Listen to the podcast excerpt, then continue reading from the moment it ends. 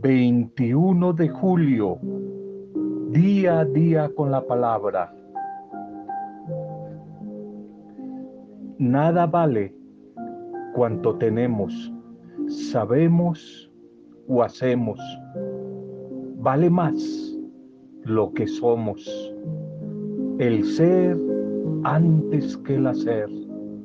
El ser es la esencia del individuo.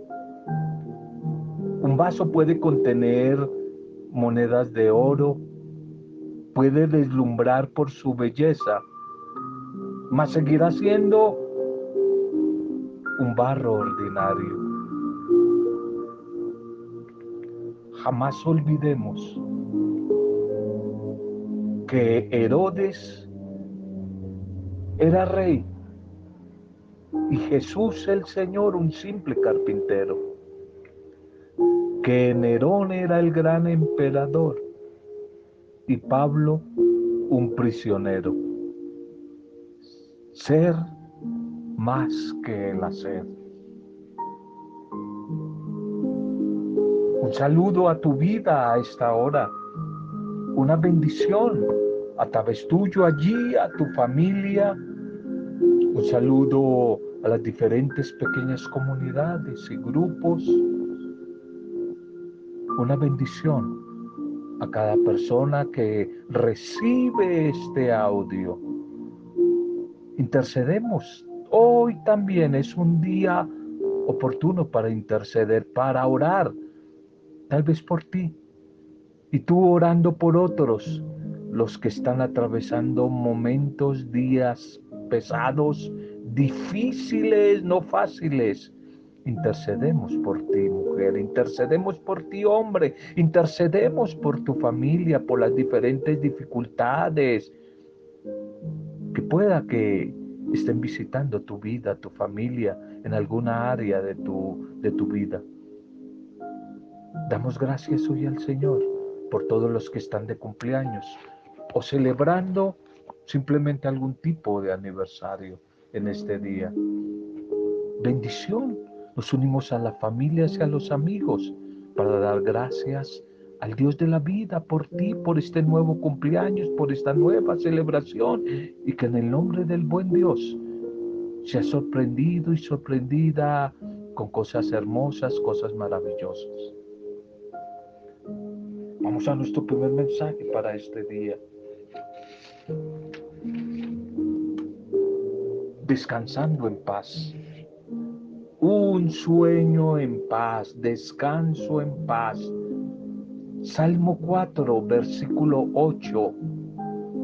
En paz me acostaré y asimismo descansaré y me dormiré, porque el Señor me hará vivir confiado.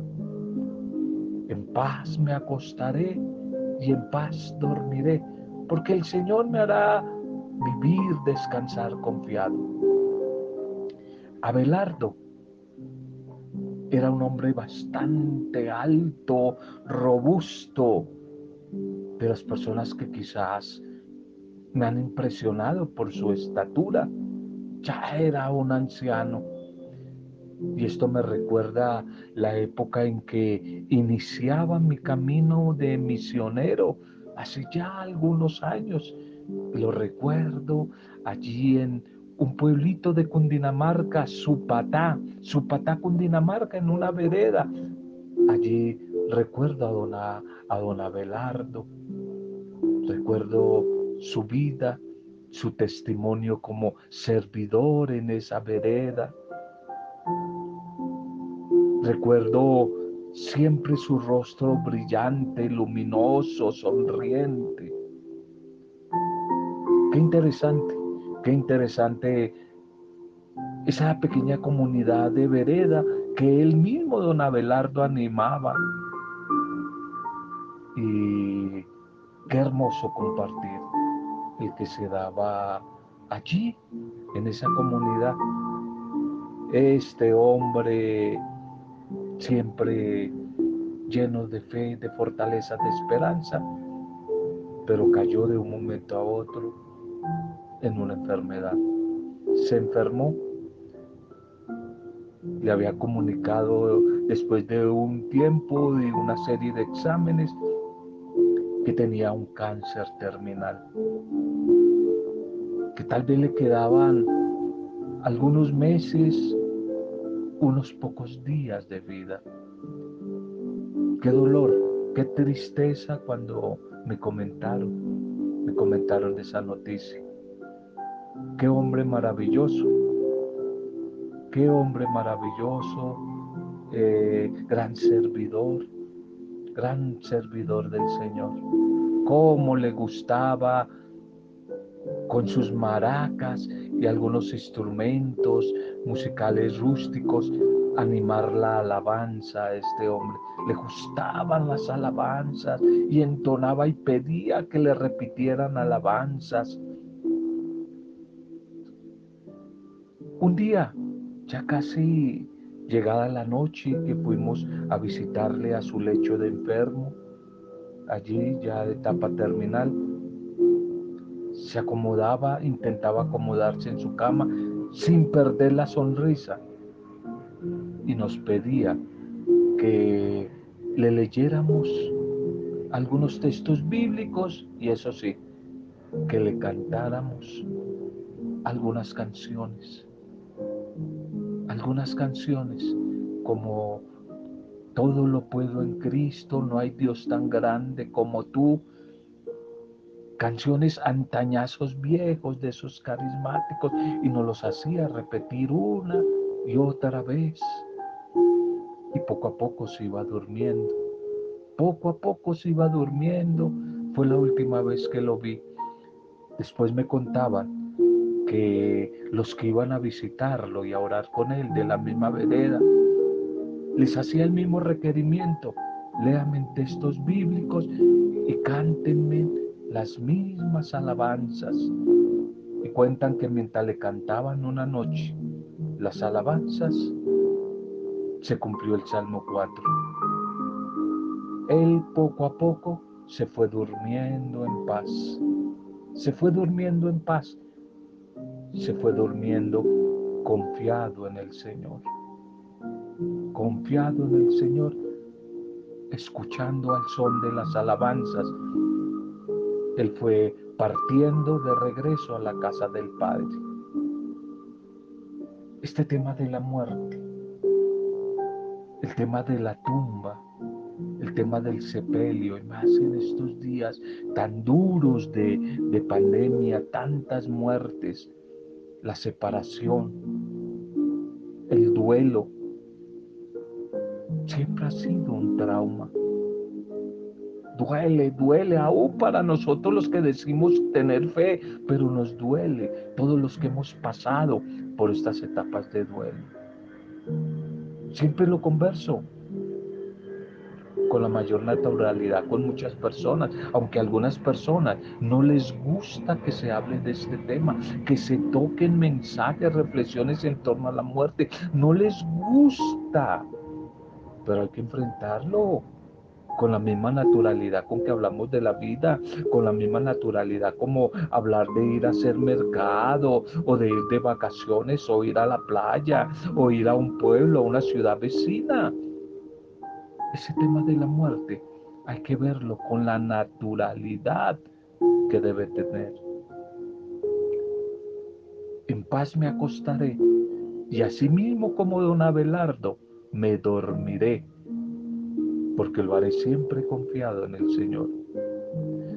Si tú supieras que en estos días, que quizás en las próximas noches, ¿por qué no en esta noche? Vas a traspasar la puerta de la eternidad. Te pregunto, ¿podrías descansar? ¿Podrías como don Abelardo dormir tranquilamente escuchando algunos textos bíblicos y entonando o escuchando algunas alabanzas. Si sientes mucho temor, miedo, no te gusta que te recuerden la verdad, la realidad de que la muerte también te espera un día a ti, me espera a mí y a nuestras familias.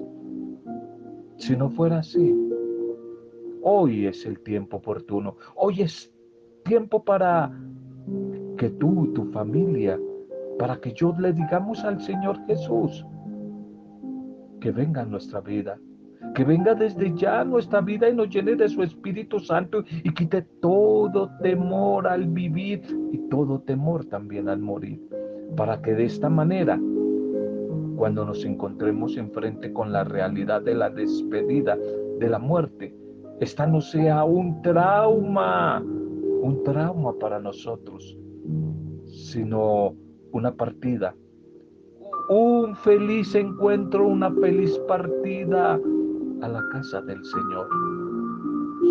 Descansar, dormir en paz. En paz me acostaré y asimismo dormiré, descansaré, porque el Señor me hace vivir confiado, dice el orante del Salmo. Estar en Cristo, dormir con Cristo, ir con Cristo, es el mejor camino, es el mejor negocio que se puede hacer. Vamos a nuestra liturgia para este día. Vamos a nuestra liturgia. El camino del sembrador, la vida del sembrador, titulemos el mensaje. El primer texto para hoy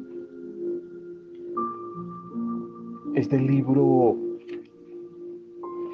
es del libro del Éxodo.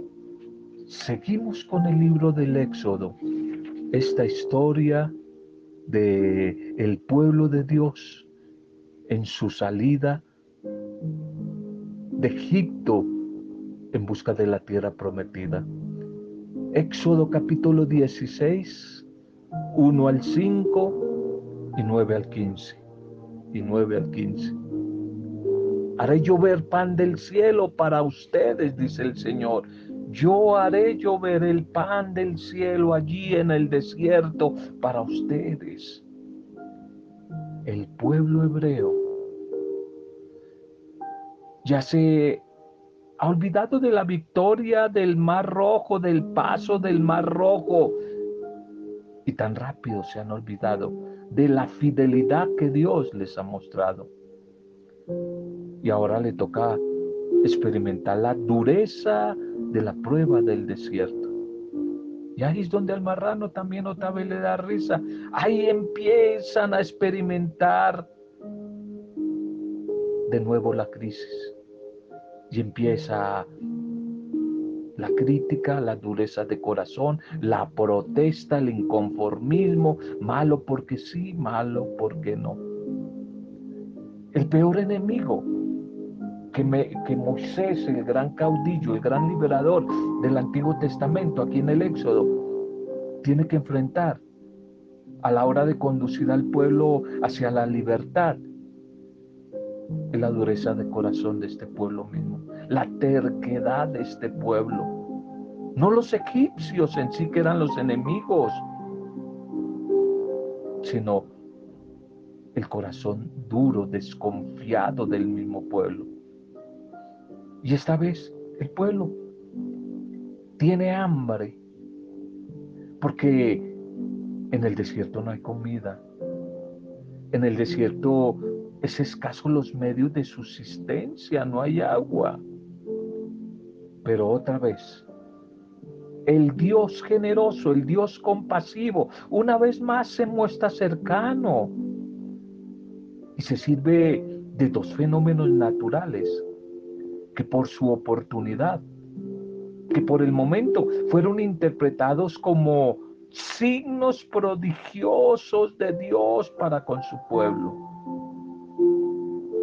Una bandada de codornices que vienen, que emigran y se ponen al alcance de los israelitas. Y aparece el maná, que significa, ¿y esto qué es? ¿Esto qué es? El maná, una especie como de pedacitos, algunos dicen como de resinas comestibles de algún árbol o de alguna clase como de rocío alimenticio, dicen, llaman algunos. Este nombre maná es una exclamación que yo no entendía. ¿Qué es esta vaina? en contexto nuestro. ¿Qué es esto? ¿Qué es esto? Las diversas esclavitudes tienen aspectos también gratificantes y que edifican.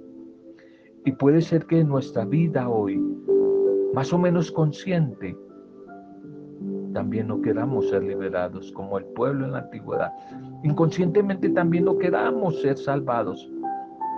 O que las personas a las que intentamos a veces ayudar en su liberación ni siquiera sepan que necesitan ser liberadas. Más o menos como los israelitas.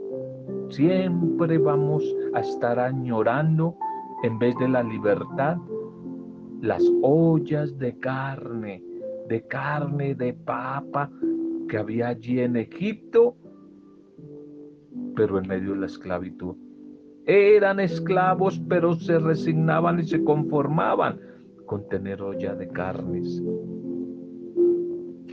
Los ídolos, a pesar de la esclavitud, pueden resultar más interesantes porque el ponerse en marcha y la aventura del desierto y la incomodidad, esa incomodidad que lleva consigo la opción por la libertad, claro que sí, pueden infundir, pueden producir desconfianza y miedo a lo nuevo. Por eso es más fácil resignarse a lo antiguo, así me esclavice, así me esclavice, pero es mejor, me da más seguridad, así me maltraten, pero es mejor viejo conocido que nuevo por conocer, creo que dicen por ahí. Y para este, el camino del pueblo en el desierto y nuestro propio desierto, el que hoy estamos viviendo en este tiempo de pandemia, nosotros también tenemos un alimento especial. Así como en el pasado, hoy lo tenemos. Cristo vivo, Cristo vivo, quien hoy se relaciona para nosotros los creyentes con el nuevo maná. El nuevo maná que viene a alimentarnos, a nutrirnos, a fortalecernos en nuestros propios desiertos. Cristo, Cristo Eucaristía. Ese tema la próxima semana vamos a durar casi un mes un mes en el Evangelio de Juan, eh, a partir de la próxima semana, trabajando este tema de el nuevo maná, que es la Eucaristía. De tal manera que aquí los que escuchan el mensaje, los interlocutores, los interlocutores de, de Moisés en el Antiguo Testamento y ahora en Jesús, nuestros padres antiguos se alimentaron, comieron del maná en el desierto, según ha quedado escrito. Pan del cielo les dio Dios a comer. Pan del cielo. Qué generoso es Dios nuestro Señor para con su pueblo. Qué generoso. No les abandona. Y les dijo, no fue Moisés quien les dio el pan del cielo, va a decir Jesús, sino el mismo Padre, que da el pan venido de su amor, el pan de la vida.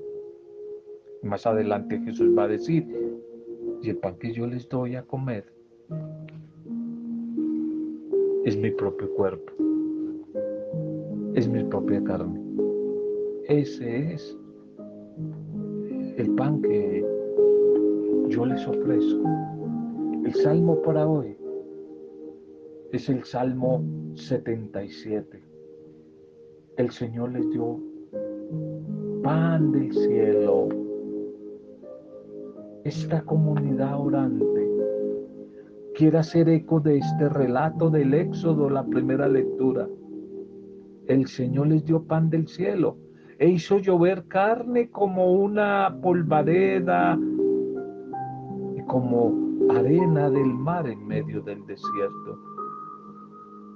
Dios que siempre parece dispuesto a colaborar, a ayudar a su pueblo. Es una muestra de la naturaleza misericordiosa del Padre, de ese Padre que se conmueve por la dificultad de su pueblo y siempre se presenta como para actuar en favor de su pueblo. El Dios Yahvé que nunca abandona a su pueblo. Así sean tercos, duros y rebeldes, siempre les quiere dar su protección, incluso sin merecerla. El Señor les dio pan del cielo. El Evangelio para hoy Mateo capítulo 13, 1, 9. Mateo 13, 1, 9. Mateo 13, 1, 9. La semilla cayó en tierra buena y dio grano. A partir de hoy y hasta el viernes de la semana siguiente, vamos a entrar eh, a leer a compartir, a reflexionar. Otro sermón de el mensaje de la comunidad de Mateo, después del sermón de la bienaventuranza 5 al 7, eh, del sermón vocacional y, misionero 8 eh, al 10. Ahora nos vamos a sentar en otra parte, a partir del capítulo 13, que es el discurso parabólico, el mensaje del reino de Dios a partir de las parábolas, las parábolas del reino.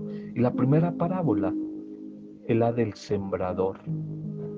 Dios el Señor, que siembra siempre con generosidad, Él no es tacaño, con generosidad, con bondad. Y la aplicación en días presentes y en días por venir. Se referirá más bien a, a la clase de terrenos preparados o no que van a coger esa semilla. Pero inicialmente el texto nos quiere describir al sembrador mismo y la fuerza de la semilla de la palabra, esa semilla que él mismo siembra en diversos terrenos. Tu vida y mi vida, diferentes corazones. Y a pesar de todas las dificultades, de todas las trabas que se le pueda colocar en el terreno, como los pájaros o las piedras o las zarzas, al final su semilla, es decir, la palabra, producirá fruto. Dios es generoso en su siembra, generoso y universal. También los que están distantes, los alejados y los que son víctimas de la secularización creciente de nuestra sociedad, la mundanización, tanta ideologización que hay, que aún se ha metido dentro de la iglesia, pero también ellos están invitados a recibir la siembra, esa semilla del reino que Jesús quiere dar a su pueblo. Dios quiere sembrar en la diversidad de corazones, pero antes en los corazones de todos. No va seleccionando de antemano los terrenos, no, no, no es así, así no es.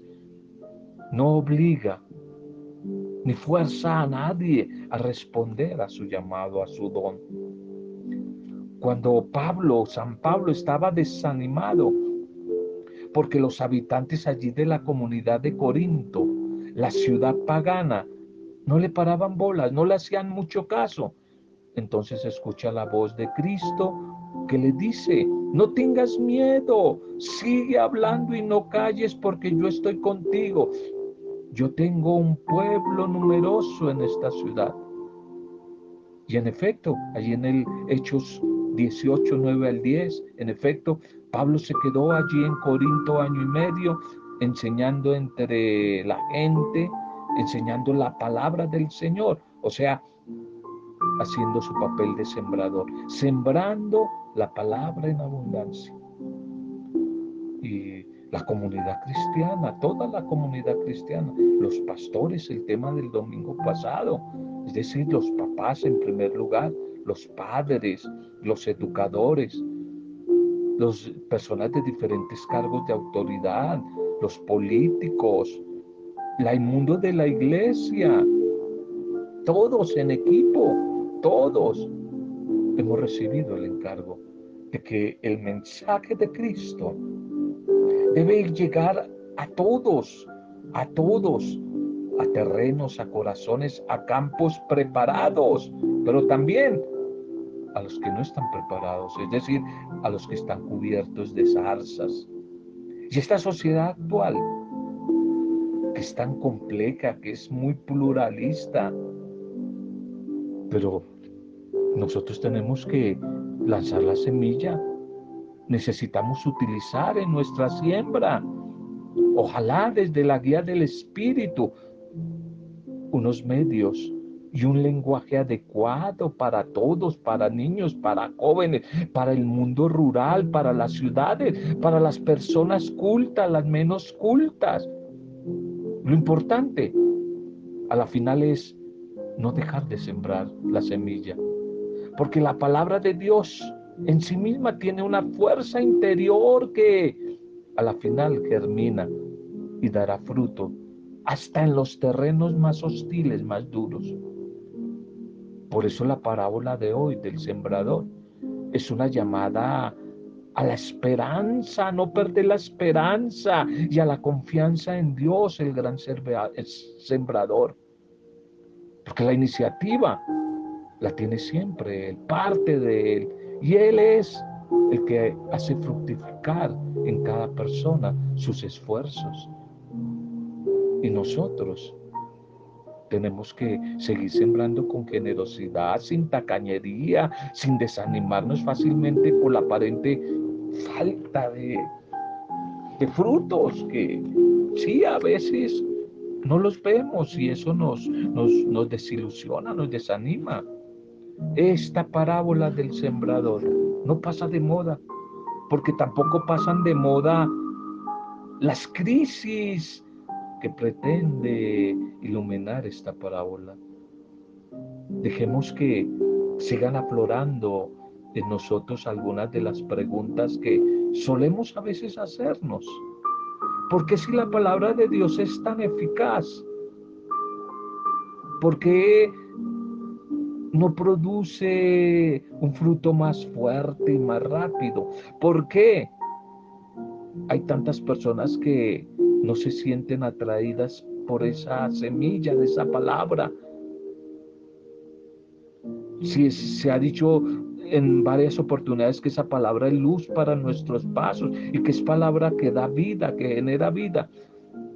Porque después de un tiempo de mucha alegría, de mucho entusiasmo, hay muchos que se descuelgan, se desaniman y pasan a engrosar el grupo de los que se han apartado del camino, de los alejados.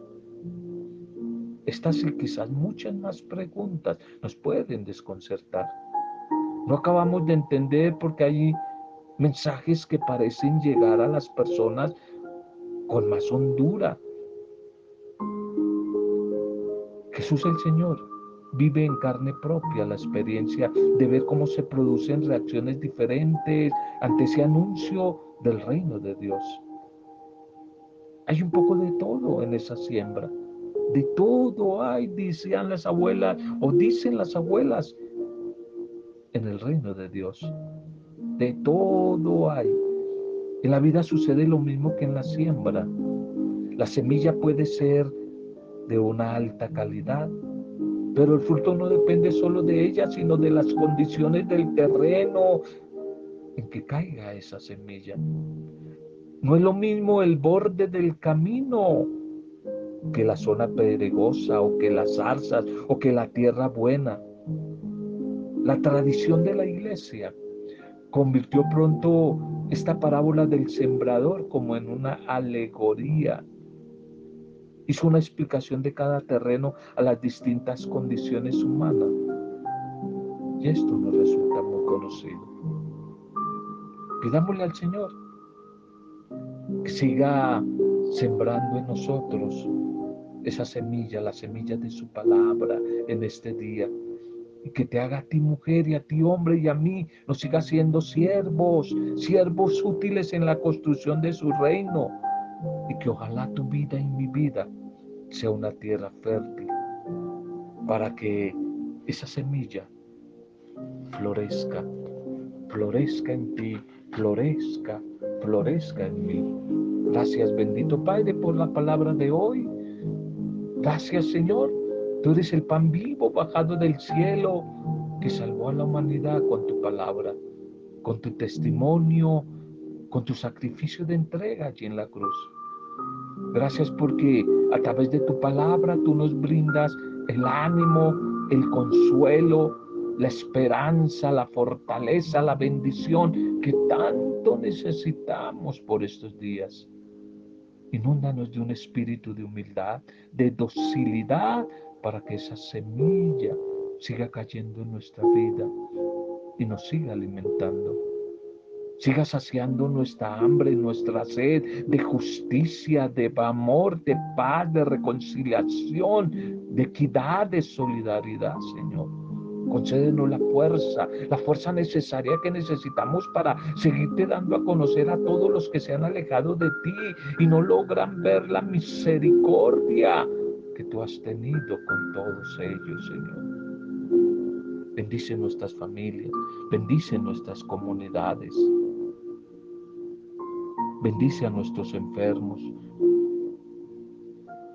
Bendice nuestros diferentes entornos, a la iglesia, a nuestras pequeñas comunidades, grupos pastorales, a nuestros vecinos, a nuestros amigos, a nuestro país, a nuestro territorio, a nuestro pueblo, a nuestro departamento o allí esa nación diferente a mi punto de partida, mi Nazaret, que me ha acogido con bondad a través de este mensaje la semilla de la buena noticia de esperanza, de ánimo, de sanidad integral, de libertad, inunde nuestras vidas. Y lo hacemos desde el poder intercesor de tu Santo Espíritu para gloria, alabanza y adoración tuya, Padre Dios, en compañía del nombre poderoso de Jesucristo nuestro Rey, nuestro Señor y Salvador, con acción de gracias y alabanza. Hemos compartido el mensaje de hoy en compañía de María, nuestra Madre. Amén. Roberto Zamudio de Día a Día con la Palabra.